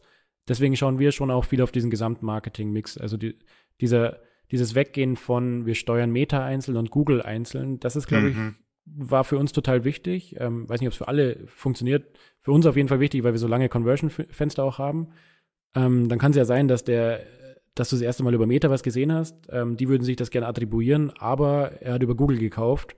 Er ja. kriegt dann die Attribution. Wahrscheinlich Meta, weil darüber haben wir ihn in den Upper Funnel reingeschoben und im Lower Funnel hat Google eigentlich nur noch converted. Und ähm, beide hätten gerne diesen Sale in, ihrem Ad-Account. Also ist doch eigentlich das Sinnvolle, wenn wir uns einfach die Gesamt-Ad-Spends anschauen, die Gesamtumsätze und dann einfach mal wie, wie 1980 äh, durch, durcheinander teilen und schauen, was ist denn unsere Marketing-Ratio? Ehrlicherweise ist das das Einzige, was ich gerade glaube, was so richtig gut funktioniert und erstaunlich wenig E-Commercer machen das so. Also sind alle so ein bisschen, oh ja. Gott, oh Gott, ich kriege die Kanäle nicht mehr richtig hin und Attribution funktioniert nicht, weil sie natürlich auch versuchen, in einem Blackbox-Modell zu attribuieren, dass er, dass er in sich so ein bisschen, also das kann nur begrenzt gut funktionieren. Und deswegen finde ich die Ableitung, die du sagst, eigentlich genau die richtige, zu sagen, Adspend overall durch Orders und dann siehst du, okay, geht das so grundsätzlich in die richtige Richtung oder nicht? Mhm. Und dann mal ein bisschen hier den Kanal auf und da. Weil ob jetzt der, der, der Google irgendwie den ersten oder den zweiten Impuls gegeben hat und beim anderen ist andersrum, ist ja auch egal. Wenn die beide nicht ohne die Impulse gekauft hätten, kann ich ja nicht, also ist mir relativ egal, wer sich das Ding irgendwo hin attribuiert am Ende habe ich das gebraucht und die Kohle ist weg. So, und macht es unterm Strich Sinn oder nicht? und deswegen, ja, voll. ist wie du sagst, so 1980 irgendwie eine Zahl durch die andere und dann Attacke und Kanal auf und mal ein bisschen gucken, was passiert. Sehe ich aber wenig im Markt, muss ich ehrlicherweise zugeben, sondern ich sehe viel mehr noch auf Kanalebene auszusteuern, was der, was der Meta einem da andreht und dann festzustellen, okay, in Summe müsste ich dreimal so viele Sachen verkauft haben, wie ich habe. Irgendwie passt das nicht zusammen. Mhm. Aber ähm, lustig, dass es so ein bisschen auch im Marketing wieder zurück zu den Sachen geht, wo wir alle angefangen haben, mit einer großen Zahl und, und einer dicken Peilung darüber zu zu experimentieren. Aber was natürlich bei langen Sales-Cyclen auch okay gut ist, ne? Also am Ende des Tages ja. ist ja jeder Touchpoint, den du hast mit deiner Marke, wenn du eine coole Marke hast, wenn du ein gutes Produkt hast, total relevant. Und wenn es nicht auf die Person zahlt, dann vielleicht auf die Nachbarin von der Person. Und dann ist auch okay irgendwann. Also irgendwie wird sich schon ausgehen, wenn man es wenn man's gut macht und was Gutes macht. Aber finde ich spannend, dass du, Absolut, das, dass ja. du das auch so ein bisschen so siehst. Ja, definitiv. Und ich glaube, das ist natürlich schon schmerzhaft, wenn du aus einer Welt kommst, in der Performance Marketing so perfekt zu tracken war. Also vor paar Jahren, die, die wirklich gut sind im Performance Marketing, die haben sie ja wirklich beherrscht auf jeder Kampagne und Adset-Ebene ähm, perfekt zu evaluieren, ob das das richtige Werbemittel ist. Und äh, die Illusion ist halt leider gerade so ein bisschen dahin durch ATT und die ganzen mhm. anderen Themen. Und es fällt natürlich schon schwer zu sagen, jo gut, dann, dann machen wir halt einfach ähm, Marketing-Spend geteilt, äh, oder Umsatz geteilt durch Marketing-Spend. Das ist natürlich schon sehr primitiv. Aber das ist auch das Schöne wieder am Hardware-Modell. Wir haben ja unsere Unit Economics und in Unit Economics kommt vorm Deckungsbeitrag 3 kommen Marketing Costs. Und wenn die Marketing Costs in der GUV 20% sein dürfen, ja, dann muss ich ja nur allgemein schauen, dass ich halt 20 Prozent meines Umsatzes für Marketing ausgebe und nicht mehr. Ähm, ja. ja, also voll gut. Ja, und darauf müssen wir steuern. Ist nicht immer einfach, weil du willst natürlich tagesaktuell am besten hin und her steuern und, und so weiter, aber ah, ich glaube, ein bisschen Ruhe bewahren und, und dann monatlich draufschauen oder wöchentlich draufschauen. Wir schauen schon jeden Tag drauf, aber ähm, die großen Entscheidungen jeden Tag zu treffen, glaube ich, ergibt keinen Sinn. Da müssen wir schon ein bisschen, bisschen breiter schauen, ja. Naja, und das ist halt am Ende auch nicht, also Performance Marketing war in Teilen so einfach, aber damit auch gar nicht so sophisticated, weil das ist ja ein No-Brainer. Also wenn du sagen kannst, hier mhm. Google, ich gebe dir meine Kreditkarte und du verkaufst mir ein profitables Fahrrad, dann, ähm, wenn das so einfach gehen würde, müsste ich mich ja nicht wundern, wenn es alle anderen auch machen. Also da, das kann ja nicht lange funktionieren. Das, die Ineffizienz im Markt würde das ja aus, äh, ausgleichen sozusagen. Ähm, so gesehen ist, ist natürlich jetzt wieder die Zeit für Leute, die so ein bisschen mehr Fantasie im Marketing haben und damit auch so ein bisschen Fantasie für Marke und und wie du sagst, die großen Entscheidungen an einem Tag, hm, aber die ist die Frage, triffst du die, die nächsten äh, 24 Monate und machst du, stellst du die Stellschrauben immer so in kleinen Hebeln so dahin. Von daher finde ich das ähm, ja, spannende, spannende Diskussion. Habt ihr Strategien, um euch so möglichst unabhängig von großen Online-Playern aufzustellen? Also um, um nicht irgendwann mal in Loch zu fallen, wenn jetzt Instagram sagt, so, jetzt drehen wir mal den Algorithmus auf links und machen jetzt nicht mehr das, sondern das großgewichtet. Was ist da so eure Strategie, um euch da möglichst unabhängig aufzustellen? Ja, absolut. Also das ist ähm, Fokusthema auch für 2023 und war es schon auch ein bisschen letztes Jahr, aber noch nicht so intensiv. Wir haben jetzt Lisa an Bord als neue Head of Marketing und die kommt genau aus dieser Brandwelt. Also die, die hat verstanden, wie man Brands ähm, unabhängiger macht von Paid Social. Und Pressure is on, Lisa. Ich habe es jetzt hier erwähnt. Ähm, wir kriegen das hin. Aber ähm, genau das ist die Maßgabe. Also wir haben bewusst jetzt keinen sophisticated Performance Marketer als Head of äh, Marketing eingestellt, sondern eben das Signal gesetzt mit äh, eine, die aus Brand kommt, die natürlich alles gemacht hat. Ähm, und auch Paid versteht, aber jetzt die richtigen ähm, Knöpfe zu drücken in Richtung SEO besser zu werden. Wir haben peinlicherweise in drei Jahren kein SEO gemacht. Ähm, jetzt kann man sagen, ja geil, dass es trotzdem irgendwie funktioniert hat, aber mh, hm, haben wir nicht vielleicht auch ein bisschen zu viel Geld ausgegeben im Marketing da, dafür? Das sind ja voll die guten Potenziale. Also lass doch mal SEO vernünftig machen, damit wir organisch mhm. raufbekommen. Ähm, als, als kleiner Tweak die, die Community besser bespielen. Wir haben erst letzte Woche ein Referral-Programm gelauncht. Davor haben die Menschen uns freiwillig empfohlen. Jetzt haben wir ein Referral-Programm und hatten gleich mal ein paar Verkäufe übers Wochenende, ähm, weil sie jetzt dafür belohnt werden, auch weiter zu empfehlen. Ähm, das waren alles so Dinge, die haben wir wahrscheinlich, weil der Fahrradmarkt so wie er war, nämlich mehr Nachfrage als Angebot, ähm, da haben wir dann auf viele Dinge verzichten können, luxuriöserweise. Aber jetzt gilt es natürlich schon, das alles in Bewegung zu setzen, CRM nochmal weiter zu skalieren. Ähm, es hat lange gedauert, bis wir rausgefunden haben, dass, oder wir haben es früh rausgefunden, aber jetzt hebeln wir es erst richtig, dass 37 Prozent unserer Kundinnen und Kunden kommen nochmal zurück und kaufen was. Ist ja Wahnsinn. Also ich dachte am Anfang, die kaufen wow. ein Radl und dann sehe ich die nie wieder oder in drei Jahren vielleicht. Ja. Aber 37 Prozent kaufen nochmal irgendwas, sei es bloß ein Schloss, ein Gepäckträger. Äh, da ist nochmal richtig äh, Umsatz dahinter für die Kohorten, die ich, äh, die ich ja anfangs für den CAG eingekauft habe, der bestenfalls schon profitabel war. Ähm, die Kohorten dann aber immer wertvoller werden und das ist dann am Ende CRM, den Leuten per E-Mail nochmal äh, ja, an einem Regentag zu schicken, hey, hast du eigentlich schon Schutzbleche gekauft oder warum denn nicht? Ähm, da noch, noch Auch nass im Büro. Ja. ja. macht, ihr, macht ihr das situativ? Genau. Also guckt guckt ihr auf solche Effekte oder ist das ein, ist das ein fiktives Beispiel? Ähm, das war fiktiv, wobei wir das mal mit unserem App-MVP probiert haben damals. Ähm, Habe ich aber die Zahlen nicht parat, ob das funktioniert hat. Da haben wir wirklich geschaut, okay, heute regnet es, wir schicken eine App-Notification raus, ähm, dass sich alle ein Schutzblech kaufen sollen. Weiß ich gar nicht mehr, ob das funktioniert hat, aber ähm, Mai, wir reagieren schon auch auf so einen Valentinstag. Da gibt's dann das Lovers Bundle irgendwie oder es gibt eine kleine Tinder-Kampagne gerade bei uns ähm, mit einem versteckten Code. So, solche Sachen machen wir situativ. situativ ähm, dann natürlich auch im E-Mail-Marketing. Aber wetterbedingt haben wir es noch nicht gemacht bisher. Okay. Spannend. Jetzt seid ihr ja ein recht, recht junges Team, vergleichsweise zumindest. Wie würdest du so eure Kultur beschreiben und wie beschreibt ihr intern die Kultur, wenn jemand Neues kommt? Gibt es da explizit Werte und daneben auch Führungsprinzipien oder was sind so die, die Rahmenbedingungen, die ihr euch gegeben habt, um das jemandem, der, der neu an Bord kommt, klar zu machen, wie es so läuft bei euch? Mhm. Ich glaube, dadurch, dass wir alle relativ jung sind im Team und auch sehr viel Junior-Erfahrung da ist, jetzt ergänzt durch auch viel Senior, wie jetzt ein Head of Marketing oder auch CFO und so weiter, ähm, herrscht bei uns das ist das Feedback von, von Leuten, die hier frisch reinkommen, ist es schon extremst familiär. Und familiär im Sinne von, es hat Vor- und Nachteile. Also mhm. ähm, hier hängen sehr viele gemeinsam ab. Sehr viele gehen gemeinsam noch äh, Skitouren, was weiß ich, in Fünfer-, Sechser-Gruppen, alles Kolleginnen und Kollegen, die Vollzeit bei uns arbeiten. Ist ja ein Traum erstmal. Auf der anderen Seite entstehen dadurch natürlich auch manchmal Dynamiken, die man dann auch wieder auffangen muss. Also an so einem Wochenende wird natürlich auch viel geredet und dann ähm, kann man da, muss man schauen, dass sich da nichts abkapselt oder dass man da wieder offen drüber spricht. Und dann braucht es eben, wie du sagst, so ein schönes Wertekonstrukt, wo man sagt, ja klar, wir machen alle was gemeinsam und ist alles cool, aber dann lasst uns auch alle offen drüber reden, ähm, lasst uns alles auf den Tisch bringen, so diese typischen Dinge und die auch immer wieder zu penetrieren, weil ähm, ja, am Ende gehen Themen unter und wir wollen alles offen besprechen bei uns. Wir haben einen, einen Wert auch, ähm, der einfach auch sagt, äh, we take care of ourselves. Ähm, das haben wenig Startups mhm. drin, meine, meines Erachtens ja. auch zu wenig Startups, ähm, wobei das jeder selber entscheiden soll, aber es gibt ja nie die Situation, wenn es einem schlecht geht, dass man sagt, du kommst jetzt heute trotzdem in die Arbeit, ähm, sondern mhm. es sollte, sollte sich gut anfühlen, wenn jemand sagt, boah, ähm, ich krieg heute, krieg heute keine Mail geschrieben, mein Kopf ist wo ganz woanders. Ja, dann, dann nimm dir bitte die Zeit und ähm, arbeite dann wieder effektiv und noch viel besser und hol die ganze Zeit wieder rein, wenn es dir besser geht. Aber das auch vorne ranzustellen als ein Wert von uns, ähm, finde ich erstens nur logisch und äh, zweitens auch wichtig.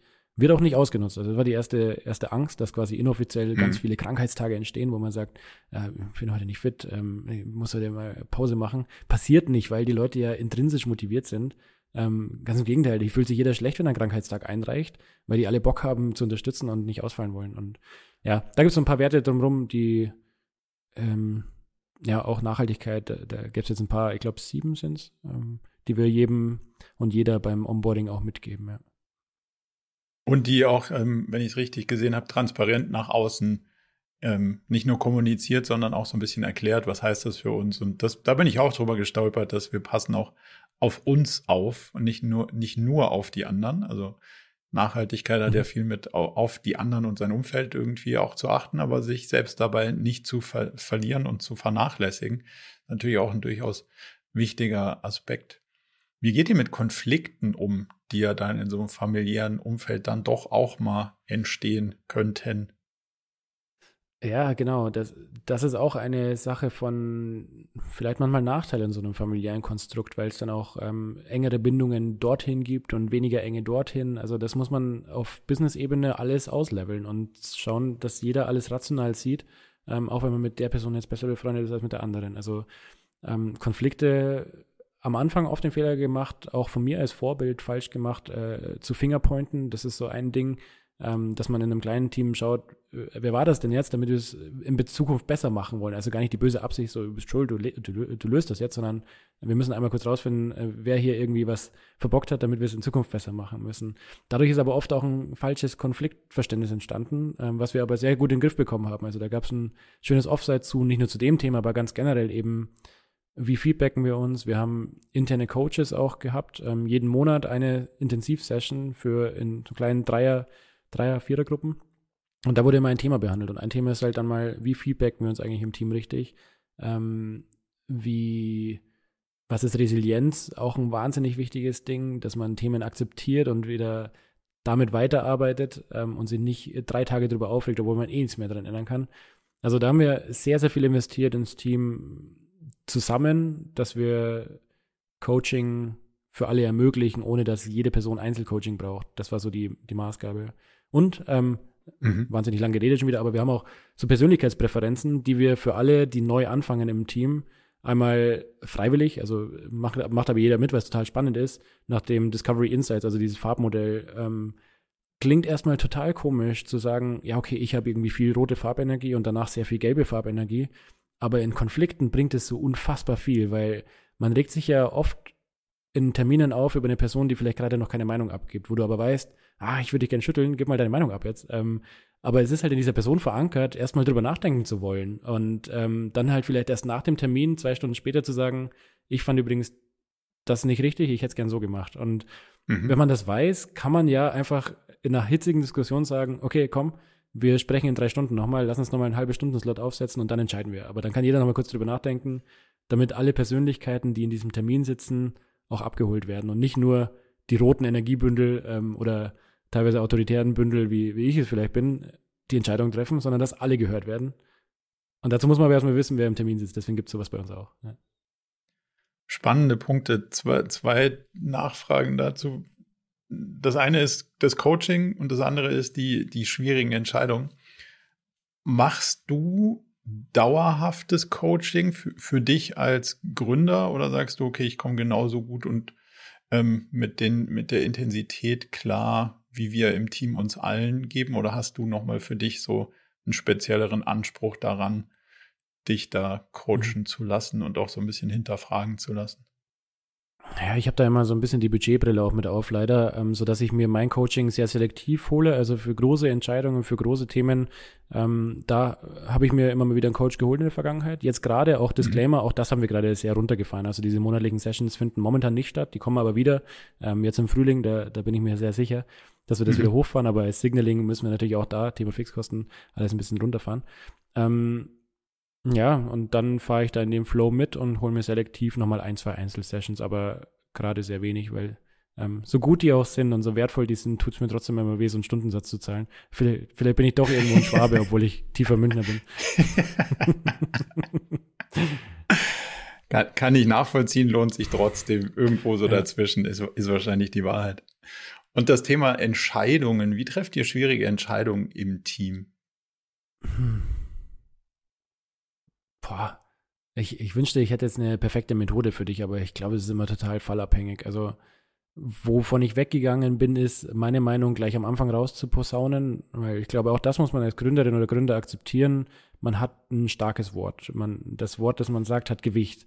Ähm, mhm. Und da muss man erstmal gegen sprechen. Ähm, und deswegen ist das so eine Maßgabe, die ich auf jeden Fall habe. Ich lasse erstmal alle anderen die Meinung abgeben, um zu schauen, was kommt da noch so, weil es ist ja nichts blöder, als wenn ich eine falsche Entscheidung treffen würde und alle stimmen einfach zu, weil keiner sich traut, gegenzusprechen oder weil, weil alle plötzlich denken, ja, okay, vielleicht hat er doch recht. Ähm, da geht vielleicht eine super wichtige Idee unter und deswegen, ja, eine Methode wäre vielleicht, das erstmal still auf dem Blatt zu schreiben. Das machen wir jetzt nicht immer, ähm, aber so in der Art kann man sich das bei uns vorstellen für die großen Dinge. Dann geht es einfach reihum, jeder sagt seine Meinung und dann schauen wir weiter.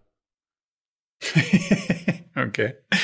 Und, und diskutiert ihr über Meinungen oder Fakten? Das finde ich noch eine spannende ja. Unterscheidung. Also geht, diskutiert ihr sozusagen schon über die, ich würde A machen oder B oder diskutiert ihr einen Schritt davor über, das sind die Determinanten der Entscheidung und das sind die Einflussfaktoren und ich glaube, das und das hat mehr Einfluss und das und das? Oder also wie detailliert geht ihr, geht ihr da rein, wenn, wenn ihr so ein Thema diskutiert? Oh, da gibt es sowohl als auch. Also wenn wir über Finance und äh, Operations sprechen, dann ist es sehr, sehr faktenbasiert. Also dann gibt es mindestens eine Person, die ein Excel dabei hat, wenn nicht sogar ein kleiner Excel-Kampf stattfindet mit zwei verschiedenen Berechnungen. ähm, das, das ist, glaube ich, auch total wichtig. ja, ich halte mich da immer zurück, aber es ist, äh, ist immer ganz, ganz spannend zu sehen, ähm, beide, beide Rechnungen dann anzuschauen da ist es, glaube ich, total wichtig, aber gleichzeitig ist es auch wichtig, in so einem Marketing-Team beispielsweise nicht den Spaß an der Sache zu verlieren. Und so ist es ja auch passiert, dass wir diesen ähm, Planlos-Astronauten in die Welt gesetzt haben, den wir über KI quasi in verschiedene Situationen gesetzt haben, also mit diesem Dolly von OpenAI. Ähm, Hintergrund mhm. war einfach nur, oh Leute, wir schaffen es nicht, Dinge rechtzeitig zu shooten, weil unser Prototyp ist noch nicht ready. Wir wollen aber übernächste Woche launchen. Was machen wir denn jetzt? Und dann äh, hatte ich halt irgendwie, ist im Team diese Dynamik entstanden, ja, es gibt doch hier diesen Bildgenerator, schmeißt doch da irgendwie mal rein einen Astronauten mit dem Fahrrad. Geht das? Und dann, dann ging das. Dann hatte so ein Astronauten Fahrrad in der Hand. Und dann haben wir gesagt, wow, cool. Ähm, was ist denn, wenn unser Motto ist, nie wieder dumm dastehen? Das kam dann quasi so in der Entwicklung, in der Situation, in der du gar nicht sein sollst. Also eine Person, die in der Situation ist, in der sie eigentlich nichts verloren hat. Zum Beispiel ein Astronaut beim Fahrrad reparieren.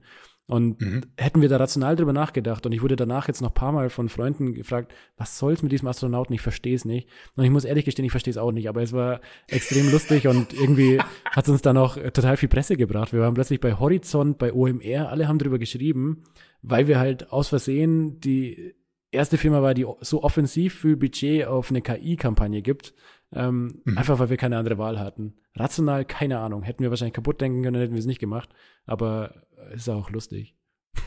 Aber das ist ja auch genau das, wenn du dem Playbook folgst, kommst du halt da raus, wo alle anderen rauskommen. Und ich finde, das, man sieht das auch so in diesem LinkedIn-Game und ich verstehe das alles, aber ich weigere mich auch so ein bisschen, das akzeptieren zu wollen, dass man sagt, ja, es funktioniert so, aber am besten, weil der Algorithmus mhm. diskutiert. aber so kommt ja auch keine richtige Kreativität raus. Und so kriegst du halt die Kampagnen, die alle haben und nicht irgendwie was, was so ein bisschen, ja, also A, was deine Handschrift trägt und wo du dich auch wohlfühlst und was Spaß macht, weil diesem Playbook zu folgen, was auch immer es für ein Playbook ist, macht mir persönlich zumindest mal schon mal keinen Spaß. Und deswegen kann ich total nachvollziehen, dass du sagst so, warum jetzt genau? I don't know. Aber irgendwie war es ganz geil. Und dadurch kriegt man dann natürlich auch ein Stück Aufmerksamkeit wieder, weil es halt äh, anders ist. Kann ich, also, kann ich total nachvollziehen. Was ist denn dein Blick auf Leistung, wenn du jetzt mit einem jungen Team darüber sprichst, Entscheidungen zu treffen? Und jetzt gehen wir mal davon aus, die Entscheidungen haben vielleicht nicht dahin geführt, wo ihr euch das so vorgestellt habt. Dann steht ja so ein bisschen im Raum die Frage, A, wer hat die Entscheidung verbockt? So hast du gerade gesagt, hat man früher so ein bisschen mehr auf die Person und mittlerweile so ein bisschen mehr auf den, auf den Prozess geschaut. Aber am Ende des Tages muss man ja auch einen Strich drunter ziehen und muss sagen, wie bin ich denn jetzt mit den einzelnen Leuten zufrieden und wie bin ich denn eigentlich mit mir selber zufrieden und wann darf ich denn zufrieden sein? Auch wenn es da draußen ein bisschen struppelig gerade läuft und vielleicht eins, zwei Fahrräder weniger über den Tresen gehen, als ich mir das vorgestellt hätte. Wann waren wir gut? Also was, was ist für hm. euch Leistung im, im Team? Boah, das ist eine das ist eine sehr schöne Frage und ich wünschte, ich könnte es beantworten mit, wenn jeder seine Key Results äh, perfekt äh, erfüllt hat. Aber wie gesagt, das System. Das würde ich, das würde ich dir ausreden ja. wollen. Also selbst wenn okay. du welche hättest, würde ich, würde ich dir die, würde ich dir die Definition von Leistung gerne ausreden wollen. Ah, perfekt, gut, dann, dann war das nicht meine Antwort, weil das haben wir ja auch nee. momentan gar nicht. Aber ja. das äh, kann wiederkommen. Ich glaube, gerade ist es ähm, ein sehr qualitatives Gefühl, weil wir auch in unserer Steuerung oder in der Idee, die wir oft verfolgen, sehr viel rumprobieren momentan. Im Sinne von, okay, die Konsumerlaune hat im Juli ein bisschen abge, abge, äh, ähm, abgenommen. Dann hatten wir plötzlich Power-Teams kreiert und in diesen Power-Teams hatten plötzlich Menschen Aufgaben, die sie sonst gar nicht haben. Und äh, wow, wie definiert man da Leistung? Also am Ende hat man das gesehen, ob jemand engagiert ist oder nicht, aber die Frage hat sich bei uns nie gestellt, weil alle Vollgas dahinter sind. Und wir sehen in, man kann sich bei Sushi, glaube ich, einfach auch nicht verstecken. Wir sehen in Weeklies hat jede Person einen Slot, so, ähm, weil wir Vollzeit unter 20 Leute sind, also eine super kleine Teamgröße, da geht das noch. Ähm, da kommt jede Person zumindest mal zwei, drei Minuten zu Wort und ähm, muss dann schon auch indirekt ein Stück weit erklären, was sie eigentlich gemacht hat ähm, und wo die gewissen Projekte hängen. Sonst würde es auffallen und das meine ich, man, kann sich gar nicht so richtig verstecken, ähm, weil die Accountabilities meistens nicht dupliziert sind, sondern bei einer Person liegen. Ähm, mhm. Ja, so, so würde ich es wahrscheinlich momentan beantworten. Wir haben, wir sprechen wenig über Leistung. Ich glaube, dass es bisher auch noch nicht so wahnsinnig notwendig war. Ja. Aber es wird ja gerade dann immer spannend, wenn plötzlich die Ergebnisse nicht mehr so reinflattern. Also wenn man sagt, hey, guck mal, also ich wollte zehn Fahrräder verkaufen, ich habe zwölf verkauft, ist ja geil, dann, dann fragt ja keiner so richtig blöd nach. Wenn man sagt, aber wir wollten noch zehn ja. und jetzt sind es nur sechs, hm, was hast du denn da gemacht? So. Ja. Und dann ist, dann ist ja der spannende Punkt, haben wir eigentlich ein gemeinsames Verständnis davon? Und ich, ich schätze total den, den Aspekt, den du sagst. Ich glaube, Transparenz ist einer der zentralen Schlüssel und du musst halt am Prozess bleiben. Ich glaube, du kannst Leistung nicht im, in, im Rückspiegel beurteilen und kannst ja auch nicht vom Ergebnis rückwärts rechnen und kannst sagen, guck mal, das war's, dann muss es ja eine gute Leistung gewesen sein. Sondern du musst halt genau wie du sagst, glaube ich, jede Woche dabei bleiben und sagen, hey, was läuft denn hier eigentlich? Und gar nicht der Kontrolle wegen, sondern der, was sind die kleinen Entscheidungen, die wir getroffen haben und ähm, waren die Leute irgendwie bei der Stange oder am Schwimmbad. So, und wenn wir alle gesagt haben, wir gehen ins Schwimmbad, ist das total fein. Wenn wir alle gesagt haben, hey, wir halten uns hier die Stange und die Hälfte ist im Schwimmbad, dann ist vielleicht nicht mehr so fein. Kriegst du aber anhand der Leistung nicht raus, sondern kriegst du nur raus, wenn du irgendwie recht regelmäßig guckst und mit den Leuten redest und, und nah dran bleibst. Und deswegen schätze ich, dass dein Prinzip auch mit, keine Ahnung, viel mehr Leuten funktioniert, weil das die zwei wesentlichen Kernelemente sind, dass du, dass du A am Prozess dabei bleibst und B transparent so drauf schaust. Ich glaube, also aus meiner Perspektive hast du eine ziemlich valide Antwort auf die Frage. Also deswegen ist das, ist das, ist das, ist das, ist das, ist das alle Dude. Wie ist denn deine, deine persönliche Definition von Erfolg, wenn wir schon bei Leistung sind? Wenn du, wenn du sagst, boah, krass, ich wäre gern mal irgendwann so richtig erfolgreich. Was, was heißt denn das dann für dich? Hm. Ah, das ist eine total schöne Frage, Marco. Die wurde mir nämlich noch nie gestellt. Ich habe die in Vorstellungsgesprächen, frage ich immer, ähm, das hat sich ein bisschen aufgelöst, aber da habe ich immer gefragt, wann bist du erfolgreich? Ähm, weil ich die vers verschiedenen Antworten so super spannend finde bei den Bewerberinnen und Bewerbern. Und das auch viel über die Persönlichkeit aussagt. Und ähm, ja, für mich selber beantworte ich es äh, momentan immer wieder neu, aber ich glaube, und jetzt rutschen wir wahrscheinlich sehr ins Sentimentale ab ähm, und äh, fast Hotel Matze-Niveau. ich, ich mag das. Wir können überall hinrutschen, wo du willst. Jetzt nach ähm, ein paar Jahren Startup würde ich echt sagen, ich bin dann endlich wirklich erfolgreich, wenn ich, wenn ich richtig happy bin und ähm, nicht mehr ständig Sorgen habe, nicht mehr ständig ähm, diesen Drang habe, noch mehr zu machen, ähm, nochmal eine Nachtschicht dran zu hängen, sondern dann erfolgreich, wenn ich, erfol wenn ich dann, wenn ich möchte, das Laptop zumache und ein gutes Gefühl dabei habe. Und ich weiß nicht, ob das jemals realistisch ist für mich oder ob das in meiner Person verankert ist, dass ich immer noch mhm. mehr machen möchte und nochmal, ja, jetzt will ich Coden lernen, also hocke ich mich bis um drei Uhr nachts hin und lerne das und ähm, will das noch können. Ich weiß nicht, ob ich das jemals schaffe, aber irgendwie habe ich es für mich so definiert, ich will da mal hinkommen dass ich ähm, kein, kein schlechtes Gewissen habe, ähm, wenn ich mal nicht arbeite. okay. Würdest du sagen, da, ja. ich glaube, da gibt es noch würdest ganz du sagen, Perspektiven. Dazu braucht es einen Exit? Nee, nee, glaube ich nicht. Ich glaube, das lässt sich jetzt schon wieder so leicht in die Zukunft sagen. Ich, ich habe wahrscheinlich auch im ersten Jahr gesagt, boah, wenn ich mal wenn ich mal ein Unternehmen habe, das x Millionen Euro Umsatz macht und ein paar Mitarbeiter, dann bin ich der happieste Mensch der Welt, weil dann muss ich ja nichts mehr machen, dann machen das ja alle anderen.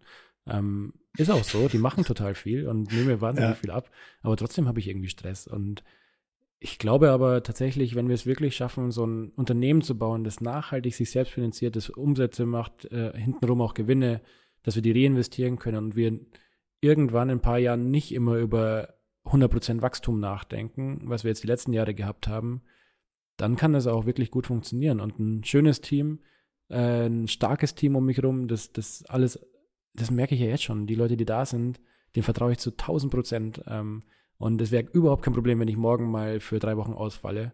Und das Gefühl ist schon mal sehr, sehr cool. Und ich glaube, wenn wir daran mhm. weiterarbeiten, dann braucht es gar keinen Exit, sondern dann ähm, kann das auch im Unternehmen sehr, sehr gut funktionieren, ja. Ich glaube auch, das muss das das schönere Bild des Unternehmertums sein, dass nicht der Erfolg ist, dass man das, was man gebaut hat, dann endlich verlassen kann, sondern dass man das, was man baut, so baut, dass man drin bleiben kann und nicht raus will. Das ist ja eigentlich die viel spannendere Perspektive. Wie kriege ich ein Leben und ein Unternehmen gebaut, in dem ich es erträglich finde und dem ich sage, ja geil, es kann einfach auch noch die nächsten zehn Jahre so bleiben. Und ich kann hier total viele Sachen lernen, aber ich muss auch nicht so viel auf einmal machen oder lernen, dass das über den Zeitpunkt hinausgeht, den ich eigentlich gerne hier meiner Zeit und Fokus und Energie investieren würde. Und mhm. da finde ich, müssen wir so als Gesellschaft so ein bisschen an dem Idealbild auch des Erfolgs in diesem ganzen Startup-Umfeld ähm, vielleicht so ein bisschen mal arbeiten, dass nicht dieses, ja geil, jetzt habe ich es geschafft, den Laden loszuwerden und dann müssen mhm. sich die anderen um das Chaos kümmern, sondern ich habe einen Laden gebaut, der nicht so ein Chaos ist, der kümmert sich halbwegs auch um sich selbst und dann ist auch gut, und das kann ich auch noch ein paar Jahre machen. Das wäre für, das wäre, das würde auch gut zu dir irgendwie gefühlt und dem Produkt passen. Mhm. Von daher würde ich, würde ich mich mehr über die Pressemitteilung freuen, als irgendwann über die, über die andere sozusagen. Ja, ich meine, man, man darf ja nie irgendwas ausschließen, das habe ich ja vorhin schon gesagt. Also es kann schon ja. sein, dass das opportunistisch irgendwann Sinn ergibt. Deswegen will ich jetzt gar nicht irgendwas sagen, was dann gar nicht einzuhalten ist. Aber ähm, das Nö. ist einfach, ich glaube, das kommt ja auch dann so, wie es kommen soll. Und ich, ich sehe es wie du. Es, und das Traurige ist, es wird keine Pressemitteilung geben, wenn man ein profitables Business gebaut hat, weil das ist nicht berichtenswert. Es wird immer nur über Verkäufe berichtet. Und das ist total Aber, schade. Ja. Aber ja, dieses Thema, Thema Erfolg, was ich da noch gerne hinzufügen würde, ist, ich, also was, man hat ja so ein bisschen Vision Board im Kopf. Ich weiß nicht, ob du das auch manchmal machst oder zumindest mhm. ein ganz klares ähm, Manifest, wo man hin möchte. Und ich möchte einfach auch ein, ein Dad sein, wenn ich es denn mal sein darf irgendwann, ähm, ohne Pressure. Ähm, irgendwann wird der Punkt kommen, dann will ich die Flexibilität haben, Zeit dafür zu haben. Und ich weiß, wie viel Zeit mein Papa hatte, obwohl er einen Vollzeitjob hatte, ähm, wie sehr ich mich gefreut habe, wenn er aus der Arbeit kam Ähm, und das möchte ich auch irgendwann mal bieten können. Und ich glaube, wenn ich das schaffe, ähm, dann bin ich richtig krass erfolgreich. Ähm, und trotzdem ein solides Gehalt oder solides Geld auf der Bank, ähm, dass das ermöglicht, das kann ja auch nicht jeder machen. Also viele müssen mal lochen bis zum geht nicht mehr und können dann einfach mhm. nur spät abends nach Hause kommen. Und ja, mein Ziel ist, so erfolgreich zu sein, dass das irgendwie funktioniert, egal was es dafür braucht. Cool. Gute Ergänzung auf jeden Fall. Noch, noch, also andere Lebensbereiche in diese Erfolgsdiskussion einzubeziehen, ist, glaube ich, auch ein relevanter Teil der Betrachtung. Wenn wir nochmal kurz bei dem wirtschaftlichen Erfolg bleiben, was glaubst du, wie müsste der, sollte der oder würdest du dir wünschen, dass er wird zwischen Investoren, Gründern, MitarbeiterInnen aufgeteilt werden? Also ganz oft ist es ja so, dass die, die die Arbeit machen, nicht zwingend die Profiteure von einem großen Teil des wirtschaftlichen Erfolgs sind. Wie ist denn dein Blick auf die Zukunft da? Wie müsste das sozial verträglich, gesellschaftlich und wirtschaftlich verträglich, aber auch investorentauglich sein, dass das funktionieren kann? Boah, äh, ähm, ich glaube, zwei, drei Gedanken dazu. Also wir haben intern irgendwie festgestellt, dass äh, sowas wie eine Beteiligung, also VSOP, ESOP, ähm, noch gar nicht so den richtigen Reiz ausmacht. Gar nicht, weil man nicht ans Unternehmen glaubt, sondern weil es halt auch wenig greifbar ist irgendwie. Und weil wir mhm. bei Sushi von Anfang an nicht den Exit-Zeitpunkt hatten. Also viele Start Startups sagen ja, okay, in sechs Jahren ist Exit, bis dahin schaffen wir XY und ähm, dann verkaufen wir das Ding hier. Dann macht sowas natürlich Sinn, weil es dann total greifbar ist. Wir haben das mal intern abgefragt und da war jetzt nicht so, boah, geil, ja, wir brauchen das, wir wollen alle beteiligt sein an der Firma. Ähm, ich, äh, auf der anderen Seite so Boni, ähm, wirklich auf Aufgaben spezifisch, finde ich auch unfassbar gefährlich. Ist uns auch schon auf die mhm. Füße gefallen, dass man einzelne Bereiche irgendwie Adspend und Umsatz und dann hintenrum muss aber auch der Cack rauskommen, damit das überhaupt zählt. Ähm, das fällt einem auch brutal auf die Füße, weil dadurch schaffst du Silos, dadurch schaffst du Konkurrenz im Team, weil plötzlich der persönliche Wohlstand, nämlich ein Bonus, den ich ja bekomme, ist ja dann damit verbunden, was der andere macht oder die andere macht. Ähm, mhm. Total schwierig. Aber irgendwie finde ich es immer noch ein sehr schönes Modell und das würde ich auch gerne irgendwann ermöglichen. Eine Boni-Struktur, die eben schon auch abhängig von irgendwas ist, aber nicht direkt im Aufgabenbereich liegt. Also sei es eine Umsatzgröße, sehr pauschal gesagt, oder Umsatz mit Gewinn gekoppelt. Ähm, und dann halt aber auf, auf alle verteilt irgendwie. Das fände ich schön, wenn alle partizipieren am Erfolg. Ähm, muss man eben auch, und deswegen ist deine Frage so wichtig, was ist denn Erfolg? Also ist wirklich diese Umsatzgrenze oder der Gewinn der Erfolg? Mhm. Das muss man dann schon gemeinschaftlich einmal festhalten, was denn auch passiert, wenn das nicht eintritt. Ähm, weil solange alles eintritt, sind alle happy. Wenn es nicht eintritt, dann gegen den Bonus nicht, auch ein blödes Zeichen. Aber das ist noch so das naheliegendste Partizipationsprogramm der MitarbeiterInnen und Mitarbeiter, finde ich. Gerade bei so einem ja. wie wir es sind. Ich habe mal im vergleichbaren ähm, Modell, so auch Hardware-basiert, also zumindest mal mit eigener Produktion was gebaut, ähm, weil wir auch die Herausforderung hatten, ein bisschen die Marketing-Teams und so. Und dann, dann haben die ja nur ihren Adspend optimiert, aber am Ende waren ja Produktionskosten und hat man die richtigen Produkte verkauft und all diese Fragen so noch mit drin. Und dann habe ich quasi so einen virtuellen Deckungsbeitrag geschaffen mhm. und gesagt, okay, also äh, quasi Umsatz, dann Adspend runter, Produktionskosten runter. Und dann aber so gesagt, okay, das hier ist mal so die Baseline, da müssen wir drüber springen. Wenn wir da nicht drüber springen, können wir auch nichts ausschütten, weil dann ist nicht Erfolg gegeben im Sinne von, das brauchen wir, um die Gehälter und Strom und Mieten und alles zu bezahlen. Also das, das, da kann man noch nicht von, okay, das ist mehr, als wir brauchen, reden, sondern das ist mal so die Baseline. Und wenn wir dann über diese Baseline springen, also Umsatz, Adspends, Kosten für Produktion und so, den ganzen Kram abgezogen, dann bleibt da ein bisschen was übrig. Und von dem, was da übrig bleibt, habe ich einen prozentualen Anteil mhm. an das gesamte Team ausgeschüttet. Und damit war natürlich klar, ah, okay, guck mal hier, wir haben, wenn wir weniger Produktionskosten haben, steigt der Anteil. Wenn wir weniger Adspends haben, steigt der Anteil. Wenn wir mehr Umsatz machen, weil die Preise besser sind, steigt der Anteil. Die Preise werden besser, wenn wir weniger Rabatte geben, also steigt der Anteil.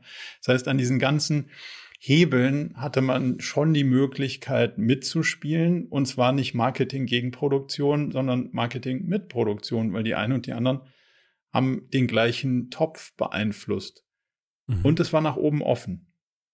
Der Gründer des Unternehmens hat damals gesagt, bist du eigentlich wahnsinnig? Das, äh, unter, also, wieso ist denn das nach oben offen?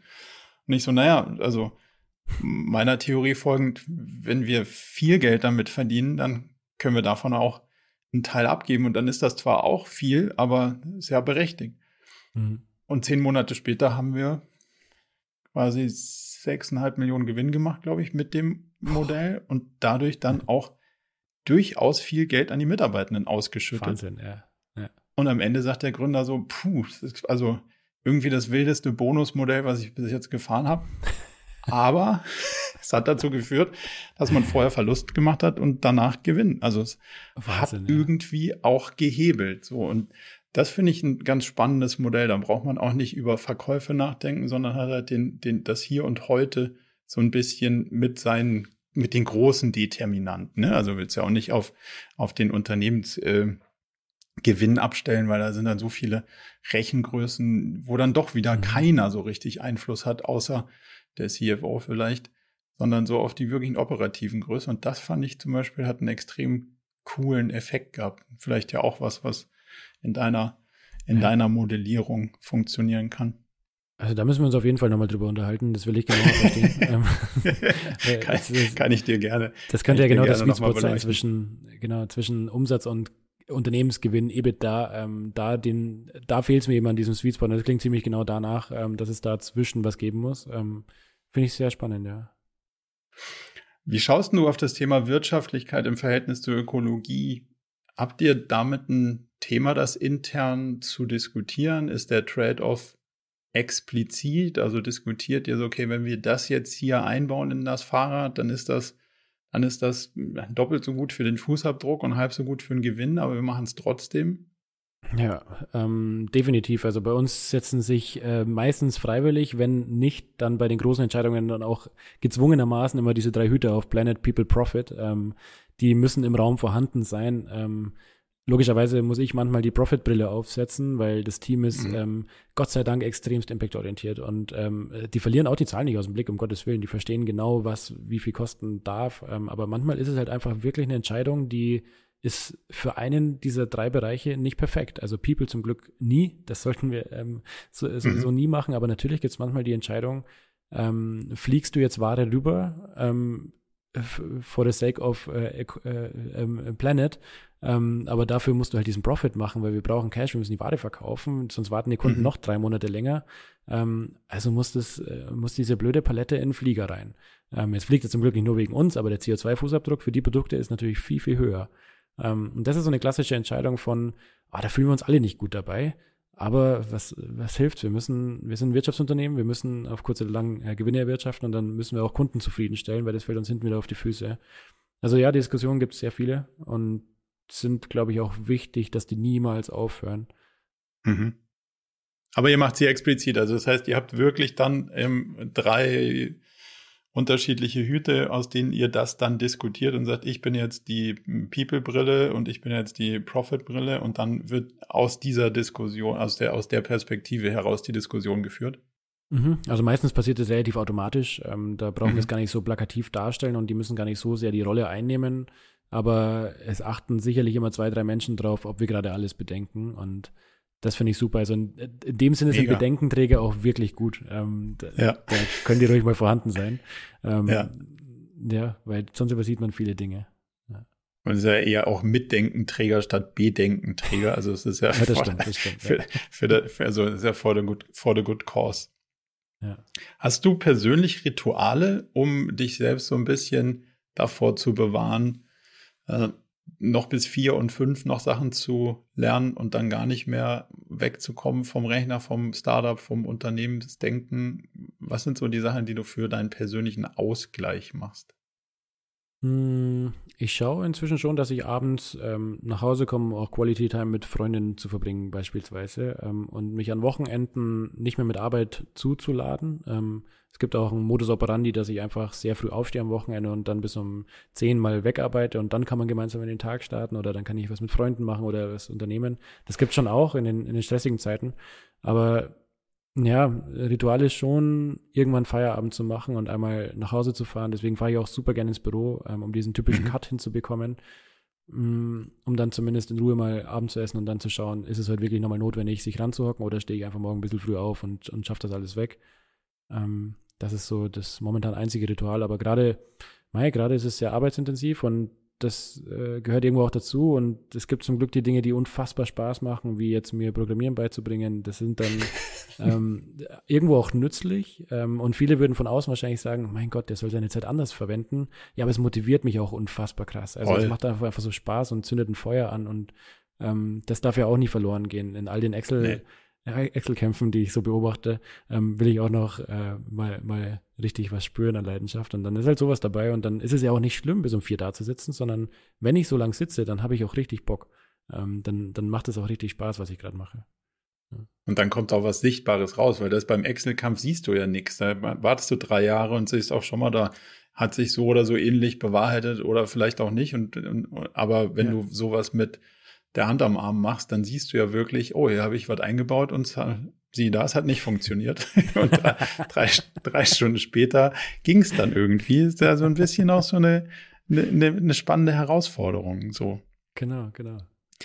Wenn du jetzt dir ein Seminar, Online-Kurs oder, oder, oder Ausbildung wünschen dürftest, die eine berufliche Frage, die du dir die ganze Zeit stellst, beantworten würde, was wäre das für ein Kurs, den du dann kaufen würdest? Was, welche Frage würde der beantworten? Welches Thema würde das, um welches Thema würde es gehen? Boah. Das ist eine sehr, sehr gute Frage. Ich, ich habe in Udemy ganz viele so Kurse gekauft zu Public Speaking und äh, Storytelling. Wie kann man Geschichten besser erzählen? Weil ich habe oft das Gefühl, mhm. ich springe in meinem Kopf sehr viel von A nach B und bin unko unkoordiniert mit dem, was ich dann auch wirklich von mir gebe, weil, weil oft auch viel los ist in meinem Kopf. Und ich glaube, das hilft mir in sehr vielen Situationen, wenn ich das geordnet rüberbringe, dass das Menschen verstehen. Also vielleicht die mhm. Menschen, die jetzt schon so lange zuhören, vielleicht habt ihr gemerkt, das ist nicht immer leicht, mir zu folgen, glaube ich. ähm, und deswegen ist es vielleicht auch ähm, egal, was man hat, ob ein Bankencall, ein Investorencall, ein Mitarbeitergespräch, ein Weekly, wo ich mich vorne hinstelle, ich glaube, so dieses äh, Public Speaking mit Storytelling verbunden ist ein Magic Feature. Das sehen wir ja auch in vielen Positionen, in denen Menschen einfach unfassbar gut reden können, unfassbar gut überzeugen können. Dann braucht es manchmal gar nicht so das Skillset dahinter, auch wenn ich das natürlich gerne hätte und für mich beanspruchen würde, aber manchmal muss man auch einfach die Themen anderer perfekt präsentieren können. Und ich glaube, da, ich weiß, da kann ich noch sehr, sehr viel an mir arbeiten. Aber ist das dieses One Magic Feature? Da müsst ihr noch mal ein paar Minuten drüber nachdenken. ja. Gerne auch das. Ich habe zu dem Punkt fällt mir gerade ein, vielleicht kennst du das noch nicht, das äh, Pyramid Principle von Barbara Minto. Ich habe wirklich, also weder von PowerPoint noch von Präsentationen, also jegliche klassischen Beraterskills habe ich also wirklich keine Ahnung von, eher das Gegenteil. Aber das ist eines der wenigen Frameworks, wo ich wirklich gedacht habe, so, das macht total Sinn, Informationen zu strukturieren, mhm. wie man sie in was auch immer, einer Geschichte, einer PowerPoint, irgendwie in einem kleinen Talk, den du gibst, dir selber äh, ja quasi zurechtlegst, um erstmal, und da, ist, da, da kommt der Name her, ist ein pyramidaler Aufbau. Du redest von oben nach unten und redest dann halt erst auf der, auf der Stufe, wo dir alle folgen können, vom Groben ins Kleine und gehst nicht sofort ins erste Rabbit Hole auf die dritte Etage nach unten und hast schon alle verloren und gar keiner weiß eigentlich so, äh, worum geht's denn hier eigentlich im Big Picture? Das ist ein total spannendes, sehr einfaches, also gibt's auch ein Buch zu von ihr. Ähm, aber es ist ein sehr einfaches Prinzip, was mir extrem geholfen hat, solche Sachen zu, ähm, zu strukturieren. Vielleicht ja, ja was, was dir in, in dem Kontext irgendwie spannend vorkommt. Ja, vielen Dank. Ist schon der dritte Punkt auf der Liste hier. das, das freut mich. Zwei Fragen habe ich noch. Die eine ist, wenn du dir eine Sache aussuchen könntest, wenn wir sagen, es gibt ein bedingungsloses Grundeinkommen in Deutschland, was nicht ganz bedingungslos ist, sondern nur an eine Sache geknüpft ist. Jeder kriegt Geld, aber er muss jeden Tag oder sie muss jeden Tag eine Stunde eine Sache machen. Welche Sache wäre das? Hm. Ich glaube, man muss bei sowas intuitiv antworten, sonst wird man verrückt. Yes. Ähm, und äh, intuitiv habe ich gesagt, eine Stunde irgendwas für andere machen, fände ich irgendwie ganz geil. Klingt auch ein bisschen pathetisch und ein bisschen zu sozial, aber Ich, ich glaube, dann wäre doch die Welt ein besserer Ort, oder? Wenn wir alle eine Stunde für Voll. andere investieren, ja, dann geht es ja richtig ab. Absolut. Love it. Also, und die, und die schnellen Antworten sind meistens die, die guten und die richtigen, deswegen ähm, ver verstehe ich total und, und gehe ich auch total mit. Letzte Frage, welches Buch, Podcast, Video, TED Talk, also welches Contentstück hat dich in der letzten Zeit am meisten begeistert, wo du sagst, muss man unbedingt gesehen, gehört, gelesen haben? Hm. Oh, das ist ein klassischer Fall von zu viel Information, weil ich ständig irgendeinen Podcast im Ohr habe. Und ich überlege gerade. Hm. Gibt es irgendeinen, der hängen geblieben ist? also einer, der immer richtig krass hängen geblieben ist, aber den, den habe ich nicht erst letzte Woche gehört, sondern schon vor wahrscheinlich einem Jahr oder so. Da war Emma Matratzengründer Dennis bei, bei OMR zu Gast und das war einer der inspirierendsten Podcasts, die ich, die ich bisher business-related gehört habe. Vielleicht auch, weil deren Geschäftsmodell natürlich nah an uns dran ist, hoher AOV, ähm, äh, Bootstrapping-Ansatz und so. Das ist natürlich sehr nah dran und inspiriert mich deswegen doppelt. Mhm. Der fällt mir gerade wieder spontan ein, obwohl der jetzt schon eine Weile her ist, aber das zeigt ja auch, dass er irgendwie ja nicht hinterlassen sein, hat. Absolut. Ja, den, den auf jeden Fall mal anhören, denke ich. sehr gut. Gibt es irgendwas, was ich jetzt aus deiner Perspektive, was wir noch gar nicht beleuchtet haben, wo du sagst, da, da müssen wir noch unbedingt drüber reden, das habe ich noch das habe ich noch vergessen. Ähm, ich musste ehrlich gesagt ein großes Kompliment machen, dass sehr viele Fragen dabei waren, die ich noch nie gestellt bekommen habe. Und ähm, das freut das, mich.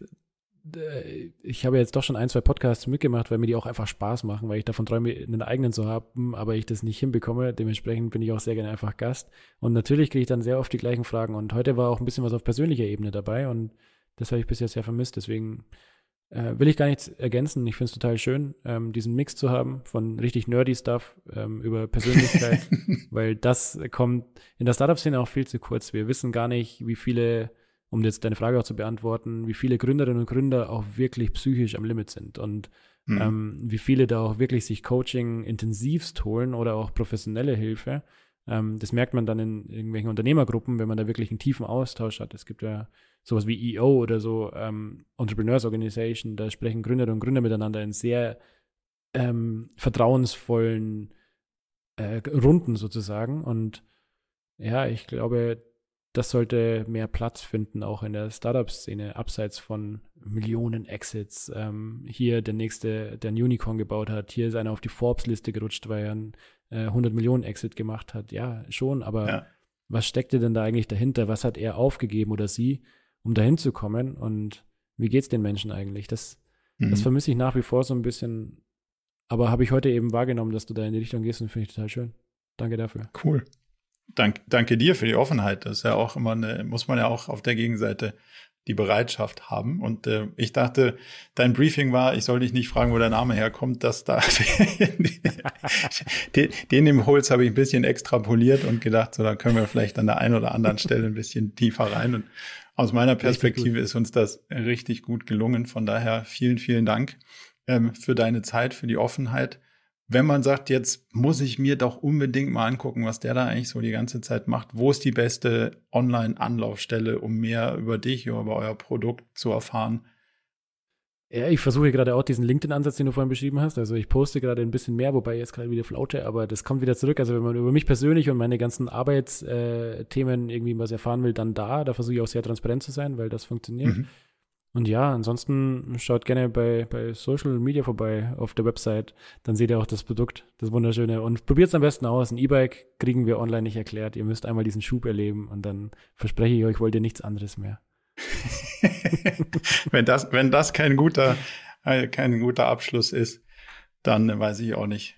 Vielen, vielen Dank für deine Zeit und äh, ich freue mich äh, vielleicht auf einen späteren Touchpoint, um so ein bisschen zu einem, zu einem späteren Zeitpunkt nochmal andere Perspektiven deiner Reise zu beleuchten. Lieben Dank. Danke, Marco. Hoffentlich bis bald. Jo, danke. Zum Abschluss noch ein kleiner Hinweis in eigener Sache.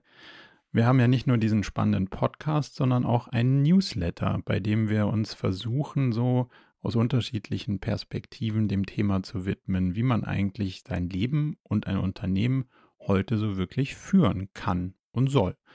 Von daher gibt es da einmal im Monat ähm, ganz spannende Perspektiven und natürlich kriegt ihr über den Weg auch immer mit, welche neuen Podcast-Episoden stattfinden, welche Events wir vielleicht online haben und viele andere Sachen.